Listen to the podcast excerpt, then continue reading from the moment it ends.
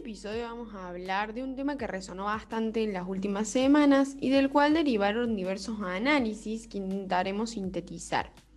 El buque Ever Given Shipping, operado por la naviera Evergreen Shipping, es uno de los buques de carga más grandes del mundo, tiene aproximadamente la misma longitud que el Empire State, el cual el 23 de marzo se desvió hacia la orilla mientras transitaba por el canal de Suez. Tras tocar tierra, giró y entró en una posición perpendicular al curso de agua del canal. Ahora, ¿por qué esto fue importante? ¿Por qué resonó tanto en los medios y seguimos hablando de ello? Para intentar comprender el impacto de este hecho, desde siglo realizamos una entrevista al especialista en Medio Oriente y África del Norte y también profesor de Seguridad Internacional en la Universidad Católica de Córdoba, el licenciado Emilio Rufail, quien nos contó que la importancia geopolítica del canal de Suez radica en varias cuestiones, pero la relevante es su ubicación estratégica que conecta el Mar Rojo con el Mar Mediterráneo en una región conflictiva y compleja como lo es el Medio Oriente. El canal adquirió mayor importancia a comienzos del siglo XX cuando se empezó a utilizar para transportar el petróleo de los países árabes y el mundo comenzó a depender de la energía que pasaba por el canal. Si nos adentramos en un recorrido histórico, vemos que desde su inauguración en 1869, el canal ha facilitado el intercambio comercial entre Oriente y Occidente, acortando las distancias, ya que hasta su construcción la ruta existente obligaba a los barcos a rodear África, lo que encarecía enormemente los fletes. Al ser entonces una de las principales vías de transporte comercial entre Oriente y Occidente, lo convierte en un foco de disputa. Por ejemplo, cuando el presidente egipcio Nasser en 1956 decidió nacionalizarlo, siendo esto motivo de una guerra que enfrentó a Egipto con Gran Bretaña, Francia e Israel. Otros ejemplos más siguieron a lo largo de la historia, hechos en los que intervinieron Estados Unidos, China y la Unión Europea principalmente, entre otros. Esta acción geoestratégica se entiende en términos de Pedro Baños como la aspiración de influencia a escala global sobre un recurso particular, pero con implicancias a nivel financiero, económico, etc., y que producto de la globalización existente tiene implicancias a nivel internacional. Un ejemplo de su relevancia económica y política que nos mencionó el profesor Rufail es el fenómeno del yihadismo presente en la región. En la península del Sinaí opera un grupo terrorista denominado Wilayat Sinai, que es parte del Estado Islámico, y que ha provocado numerosos atentados en la zona. Es considerada la mayor amenaza actual a Egipto y por la zona donde opera también es una amenaza considerable y estratégica a la seguridad del canal, ya que si se intenta tomar el control del canal, esto implica un duro golpe a la economía global, por lo cual el Estado egipcio ha destinado una gran cantidad de fuerzas a su custodia. La península del Sinaí se ha convertido en una zona roja de seguridad internacional debido a que se le han sumado a los militantes egipcios numerosos combatientes procedentes de Siria e Irak. Entonces, el canal es la principal vía del comercio global entre Asia y Europa, llegando a transitar unos 50 buques diarios que transportan todo tipo de productos, desde electrónica de consumo hasta alimentos, productos químicos, minerales, el ya mencionado petróleo, etc.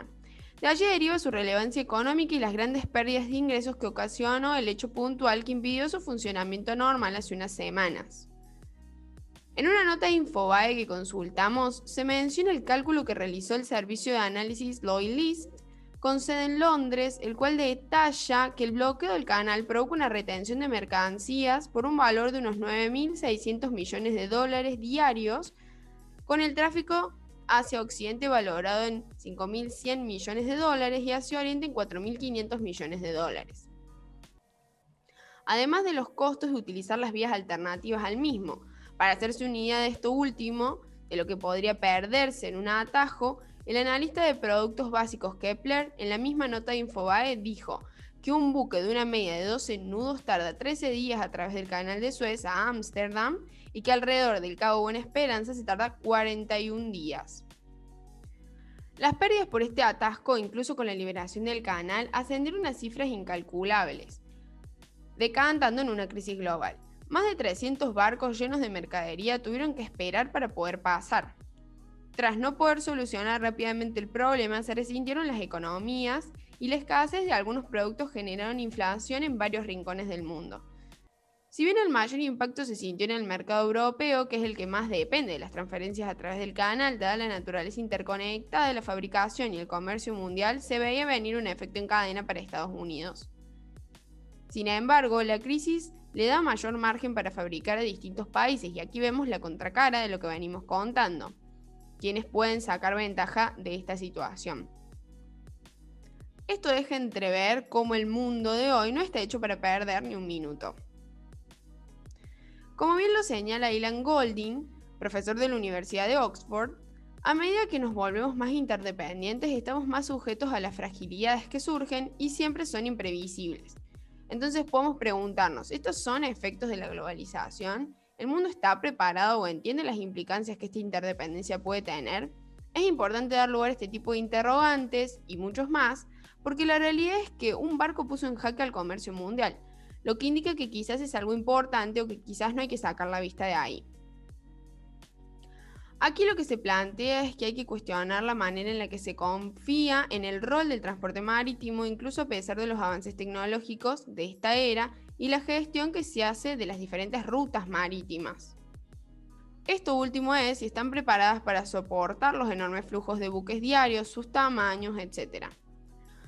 Un ejemplo de esto es la disputa también geopolítica por aquello que contribuiría a detener la pandemia de coronavirus, en donde el canal tiene un rol importante para China particularmente.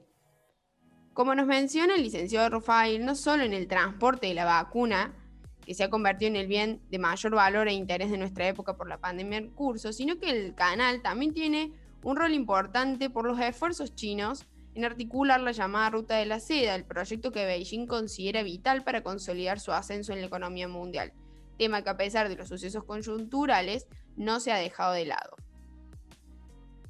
Este fue el octavo episodio del podcast del siglo para ciudades globales. Puedes seguirnos en nuestras redes como arroba sigloar. Gracias por escucharnos, nos vemos la próxima.